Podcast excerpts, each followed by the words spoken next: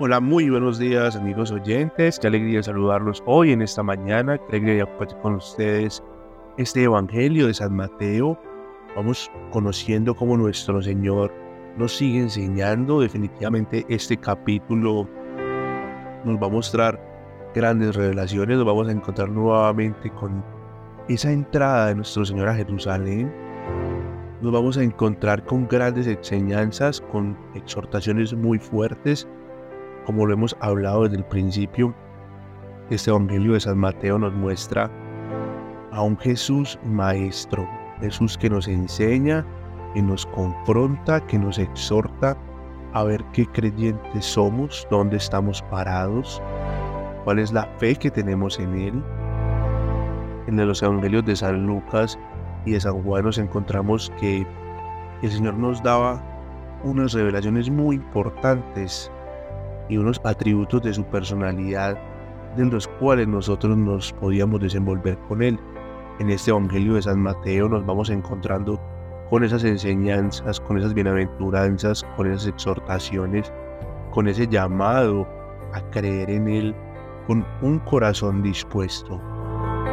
Hoy amigos oyentes el capítulo 21 y dispongámonos para que sea hoy el Espíritu Santo quien nos entre a esta atmósfera de oración para que podamos tener esa luz y poder comprender esta palabra. Dispongámonos para nuestro momento de oración y que sea Él, el Espíritu Santo, quien traiga estas revelaciones a nuestro corazón.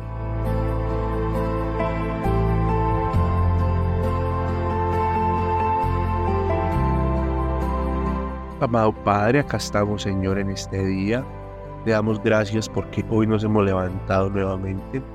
Gracias por cada corazón que está acá recibiendo este alimento de vida. Gracias Señor por cada persona, por cada familia representada. Gracias Señor porque podemos disfrutar de la lectura de tu palabra Señor, poder comprender que nos estás hablando a través de ella. Hoy amado Rey te pedimos Espíritu Santo, ilumine nuestros corazones Señor cada uno de nosotros. Dispone el corazón hoy, Señor, para que tú entres a hacer esa obra con más fuerza, para que esta palabra nos exhorte y nos haga ese llamado tan fuerte que tú tienes para nosotros, Señor. Hoy te queremos abrir el corazón, queremos decir Osana al Rey de la Gloria, queremos alabarte y bendecirte, Jesús. Queremos abrirse nuestros corazones para que tú entres a morar en cada uno de nosotros como ese Rey, ese Señor, ese Salvador, ese Jesús que ha dado su vida por cada uno de nosotros. Hoy te llamamos Espíritu Santo para que abra nuestros ojos, para que abra nuestros oídos espirituales, para que esa efusión de gozo, de gracia, de amor y alegría se dé en nuestros corazones.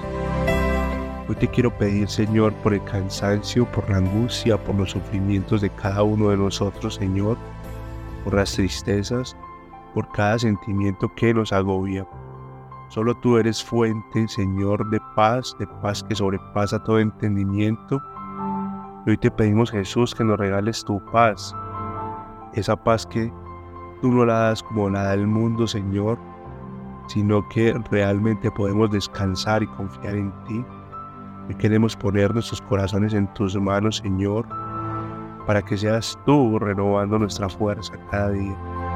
Oh amado Rey, te damos gracias en este día, porque tú nos has salvado, porque tú has dado tu vida por nosotros. Hoy te queremos decir que te amamos, Señor, que eres lo más importante de nuestras vidas, Jesús.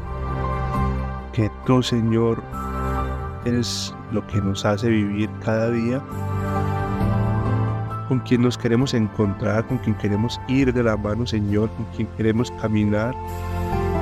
Queremos que tú seas la fuente de agua viva, Señor, para nuestros días, para nuestra sed, para nuestro cansancio, para nuestra angustia. Hoy queremos, Señor, llevar tu yugo que es ligero y fácil de llevar, que no es un yugo tan pesado como nos lo pone el mundo, Señor Oh Jesucristo Nazaret, hoy te pedimos que nos sigas mostrando tu gracia y tu amor, Queremos cada día estar más confiados en ti, más sueltos, entregarte cada vez más el control de nuestras vidas. Ayúdanos en este día, Señor, a ser más como tú. Así, Padre, todo esto lo hemos pedido, lo hemos orado en el nombre de tu Hijo Jesucristo, nuestro Señor. Amén, amén y amén.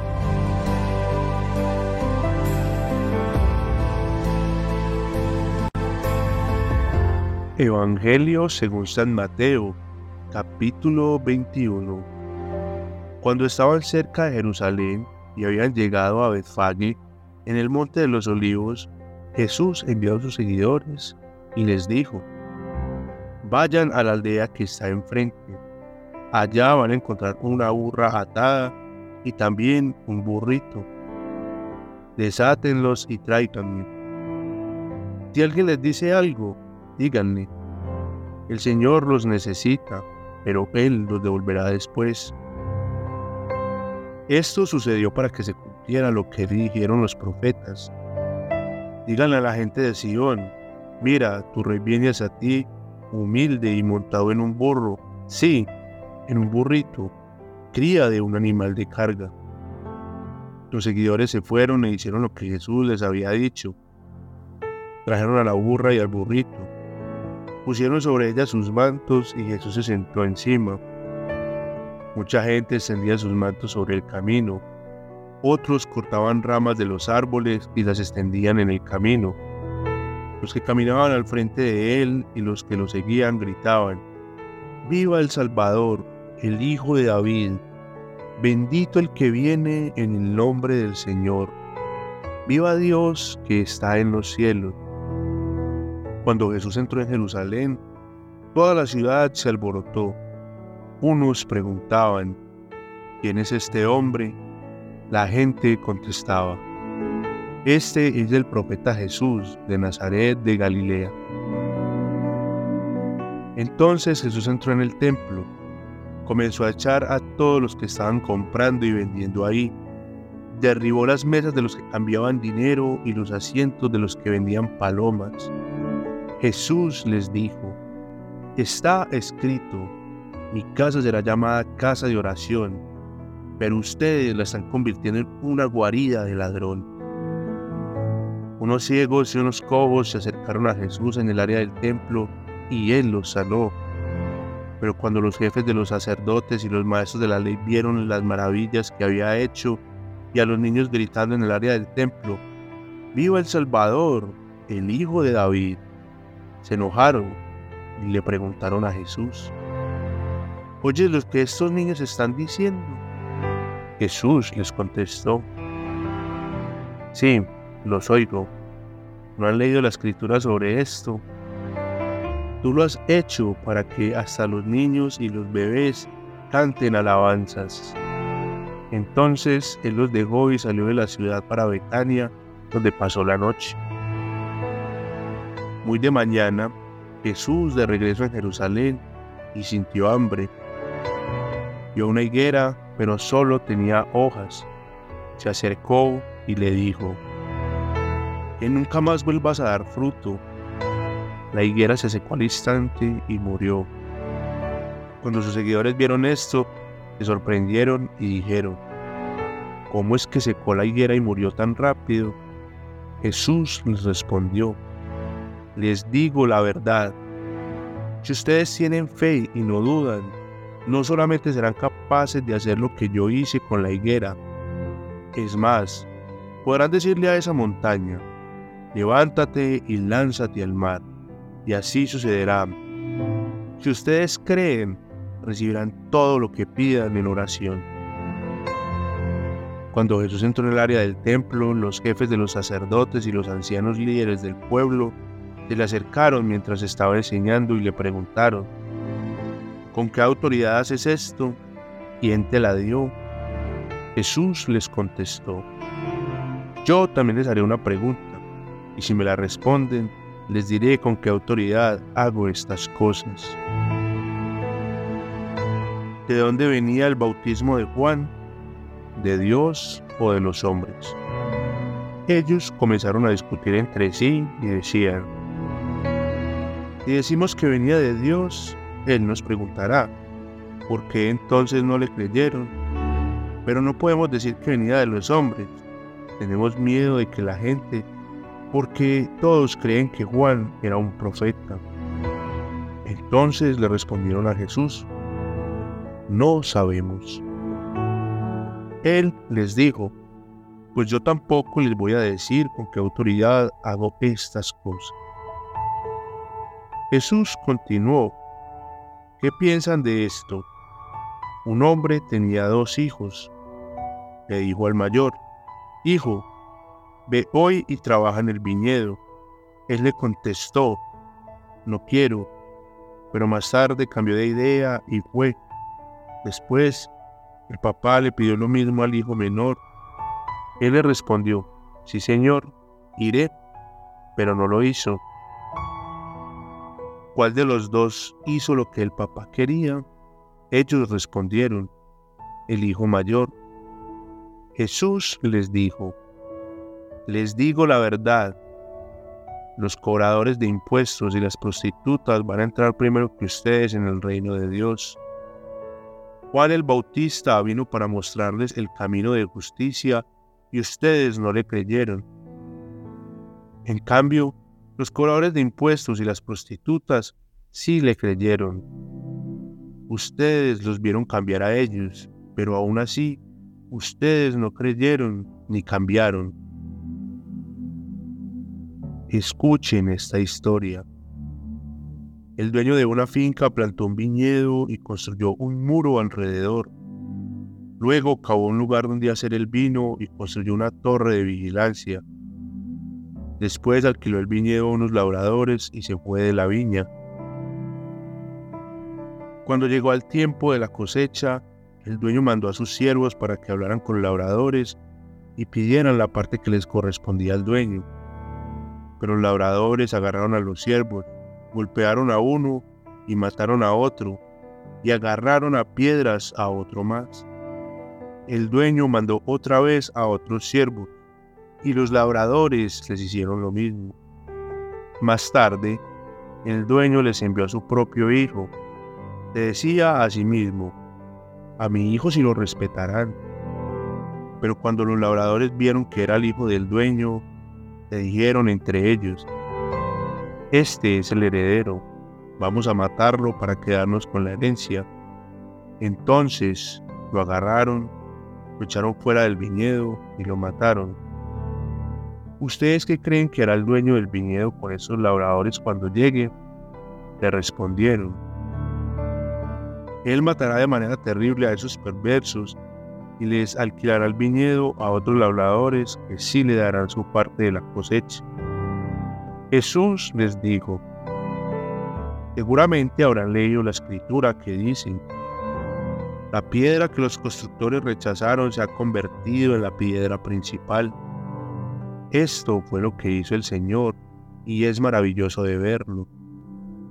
Por eso les digo, a ustedes se les quitará el reino de Dios y se le dará a otra nación que produzca lo que Dios quiere que su reino produzca. El que caiga sobre esa piedra se hará pedazos, y si la piedra le cae encima a alguien, lo hará polvo. Cuando los jefes de los sacerdotes y los fariseos escucharon estas historias, se dieron cuenta de que Jesús estaba hablando de ellos. Querían arrestarlo, pero tenían miedo del pueblo, porque la gente consideraba que era un profeta.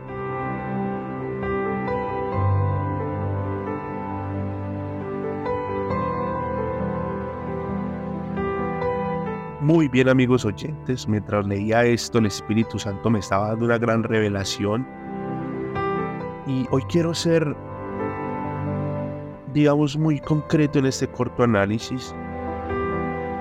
Hay algo muy importante con lo que abrimos este capítulo y es la entrada de Jesús a Jerusalén.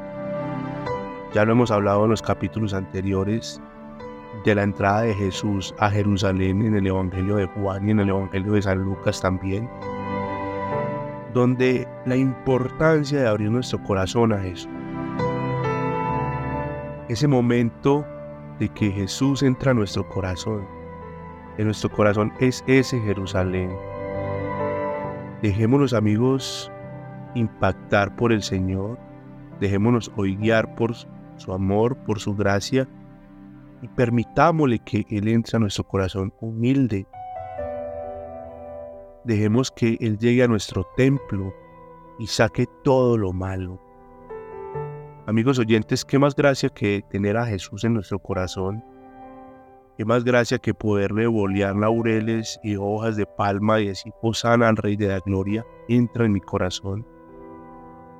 Señor Jesús, te abro mi corazón Estoy contento de que estés entrando en mi vida. Estoy contento de que tú seas ese Salvador que viene por mí.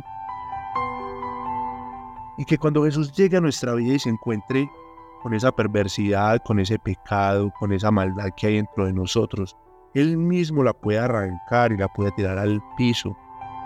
Y que nosotros seamos como esos niños que nos vamos alegrando porque vemos la autoridad de Jesús en nuestra vida porque vemos los prodigios que Él hace en nuestra vida.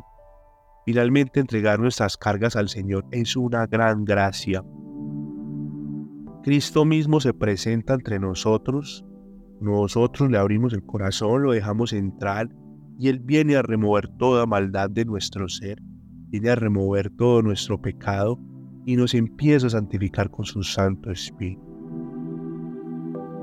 Amigos oyentes, como lo hemos hablado tantas veces, el Espíritu Santo es esa tanta persona de la Trinidad, esa tercera persona de la Trinidad que mora dentro de nosotros, que viene a ser morada en nosotros y que cambia toda nuestra vida, nos da un entendimiento nuevo, nos da una nueva fuerza, nos da un nuevo sentido de vida y nos confirma esa unión a Dios. Nos pide el Señor que tengamos mucha fe en Él, que creamos que Él puede hacer grandes prodigios en nuestra vida. El ejemplo de la higuera seca, amigos oyentes, es muy contundente.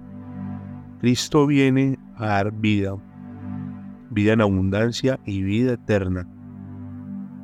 Y nos pide a nosotros que creamos en Él, tengamos esa fe, que podamos hacer cosas igual de grandes a Él o más grande.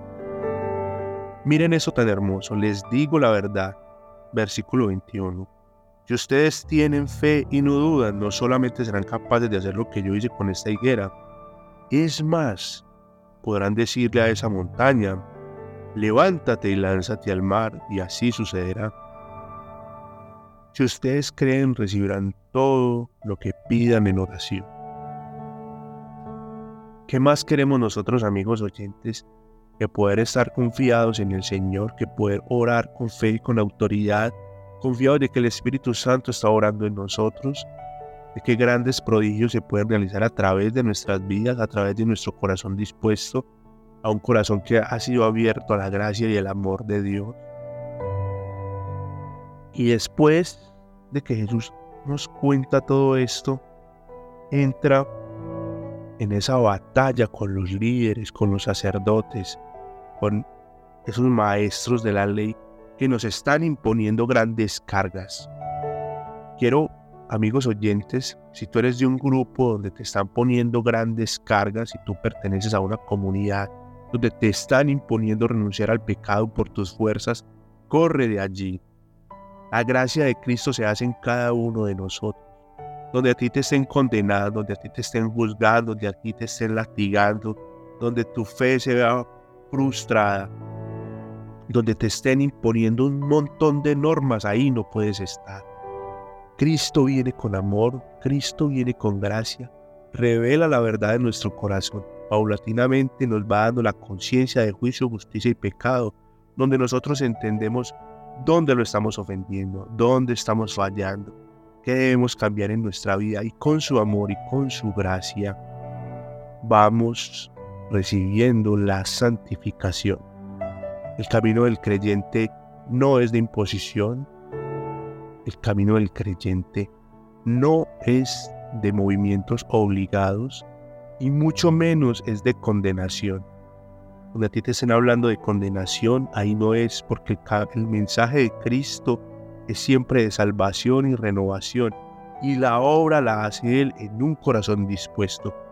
Muy importante es, si nosotros tenemos un corazón que diario se levanta a buscarlo, un corazón que entiende que Él ya mora dentro de ti, un corazón que entiende que Cristo está renovando tu vida, un corazón que necesita ser alimentado por la palabra, por el pan de vida, y necesita renunciar al pecado, Él va a hacer la obra en ti. Amigos oyentes, esto lo vivo yo y lo vivimos muchos creyentes. Es el encuentro del amor, de la gracia, de la santificación, de la paz de Cristo. Miren, el mismo Jesús le dice a estos legalistas que el reino de Dios no les va a tocar, porque ellos no lo han aceptado, porque ellos no han recibido el mensaje, porque ellos están buscando otras fuentes de salvación, de salvarse por sus propias obras, y esto es totalmente erróneo. Al que quiera corroborar esta información y no lo haya entendido en el Evangelio, puede leerse el capítulo número 2 de la carta a los Efesios, donde el apóstol Pablo nos exhorta a tener entendido que la salvación es un regalo inmerecido de gracia. Y como lo hemos podido ver a lo largo del Evangelio, es imposible para los hombres dar la salvación, ganar la salvación. Esto es un don de Dios, que Él lo ha hecho por amor en la cruz. Eso no nos corresponde a nosotros. Entonces, donde nosotros estemos caminando y nos, estén imponiendo grandes cargas que ni siquiera los mismos líderes pueden cumplir, donde nos estén hablando que si nosotros no cumplimos ciertas normas nos vamos a condenar, vamos a tener que pasar una vida purgativa, corramos de esos lugares. Donde nosotros tengamos que buscar a ciertos santos o a ciertas personas para que nos den la salvación, corramos de ahí, porque ese no es el mensaje del Evangelio. El mensaje del Evangelio, como lo acabamos de decir, es un regalo de Cristo. Amigos oyentes, que el Señor los bendiga pues en abundancia, mediten lo que acabamos de leer, mediten en lo que acabamos de escuchar, digamos caminando de la mano del Señor. Si no te queda claro lo que yo dije, pídele al Espíritu Santo que traiga esa revelación a tu corazón.